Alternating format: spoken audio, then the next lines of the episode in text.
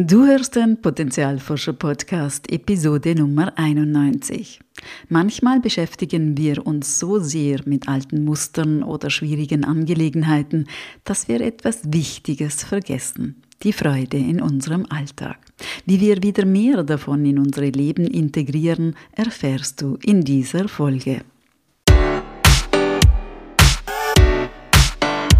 Willkommen beim Potenzialforscher Podcast für mehr Freude, Erfüllung und Sinn im Leben. Ich bin dein Potenzialforscher Coach Christina Schaka.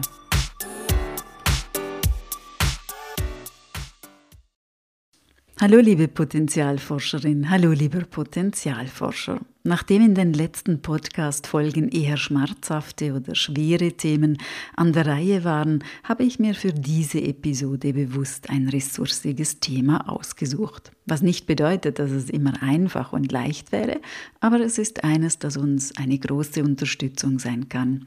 Es geht um die Freude im Alltag. Manchmal beschäftigen wir uns nämlich so sehr mit dem Heilen von alten Mustern, Krankheiten oder Konflikten oder wir werden von Leben mit anspruchsvollen Situationen derart herausgefordert, dass wir beinahe vergessen, dass es auch freudige Momente gibt und geben darf. Auch wenn es anspruchsvoll ist. Beides darf gleichzeitig da sein. Es ist kein Entweder-Oder. Deshalb möchte ich der Freude einen besonderen Raum geben und lade dich ein, mit auf die Entdeckungsreise zu kommen. Freude bedeutet nicht, dass wir vor Begeisterung immer beinahe ausflippen müssen oder große Freudensprünge machen müssen oder fast platzen vor lauter Glücksgefühlen, auch wenn das natürlich so sein darf. Freude kann sich auch viel leiser zeigen, sanfter, wie ein kleines Prickeln im Herzen, ein warmes Gefühl im Solarplexusbereich oder ein inneres Lächeln, das sich sanft ausbreitet von innen nach außen. Oft verlieren wir aber den Zugang zur Freude im Alltag, besonders dann, wenn wir über längere Zeit unter Druck stehen, die Aufgabenmenge nicht mehr überschaubar ist oder wir gestresst sind. Dann kann es sogar passieren, dass wir keine Lust mehr auf Aktivitäten haben, die uns sonst eigentlich Freude bereiten. Warum ist das so? Das lässt sich gut mit unserem Nervensystem erklären. Druck, Stress, Anspannung, all das aktiviert unser Nervensystem. Es geht in den Kampf-Fluchtmodus und versorgt uns mit sehr viel Energie, um mit den anspruchsvollen Situationen gut umgehen zu können. In diesem Überlebensmodus ist Freude für unser Nervensystem wenig wichtig. Denn es geht ums Bewältigen und ums Überleben. Die gesamte Energie wird dafür aufgebracht, die Bedrohung, also den Druck, die Aufgabenmenge oder den Stress zu bewältigen.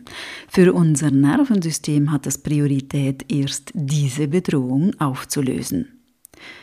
Solche Bedrohungen können zum Beispiel sein Krankheiten, chronische Schmerzen, Gefühle der Hilflosigkeit, Überforderung, Konflikte am Arbeitsplatz oder in der Familie, anhaltender Stress, eine Scheidung oder eine Kündigung.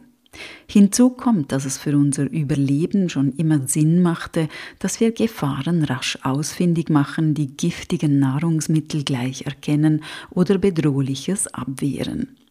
Unser Nervensystem ist also ein Meister im Gefahrenerkennen und wir Menschen tun uns leichter damit, unseren Fokus auf die Fehler, die Defizite und auf das, was verbessert werden muss, was nicht funktioniert, zu legen. Fürs Überleben absolut sinnvoll, fürs Leben aber ein wenig einseitig. Da fehlt doch etwas ganz Wichtiges.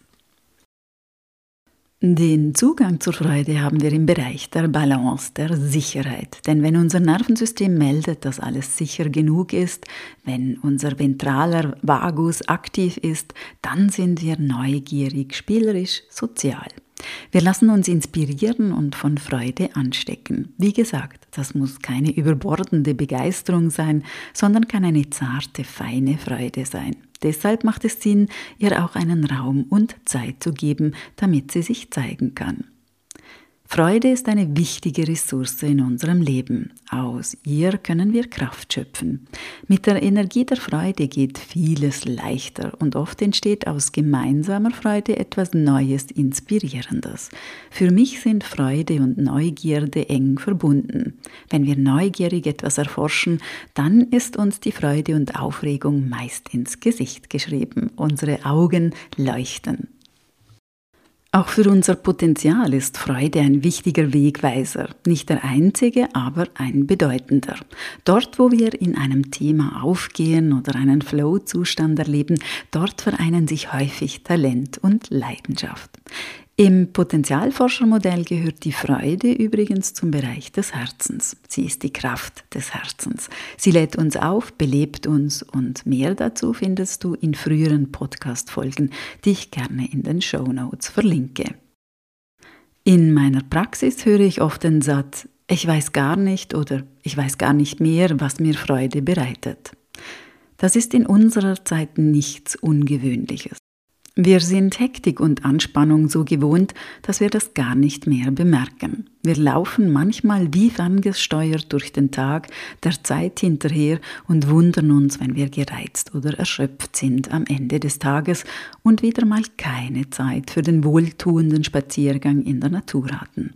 Freude muss aber kultiviert werden, genährt werden. Wie gesagt, sie braucht Zeit und Raum.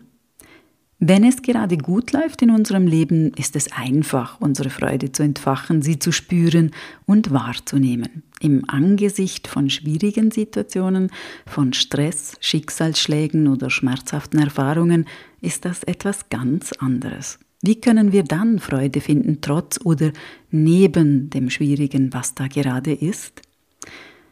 Ein Schlüsselsatz für mich ist, unser Körper kennt Freude.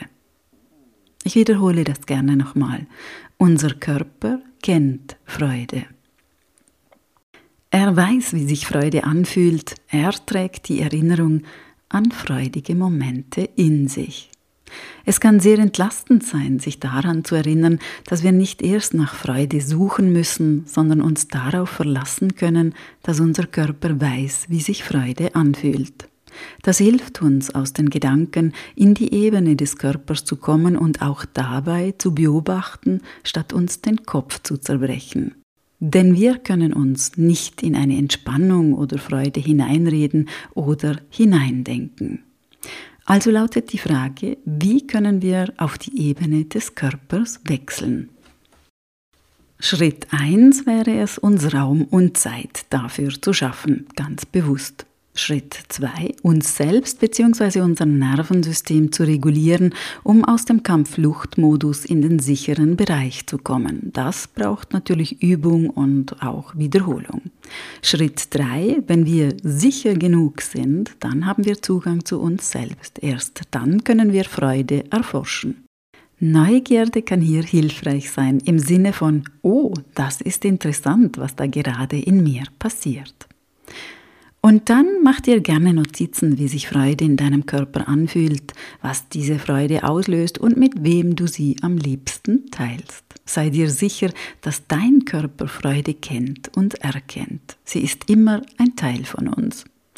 Ich hoffe, du hast heute etwas für dich Wertvolles mitnehmen können und hast Lust bekommen, deine Freude zu erforschen, wie sie sich zeigt, wie sie sich anfühlt in ihren unterschiedlichen Nuancen und welche Kraft sie dir verleiht. Wenn du magst, teile gerne deine Entdeckungen. Von Herzen ganz viel Freude und alles Liebe, deine Christina. Und denk daran, wenn wir unser Potenzial in die Welt tragen, dann ist es Magie. Etwas in uns leuchtet besonders hell.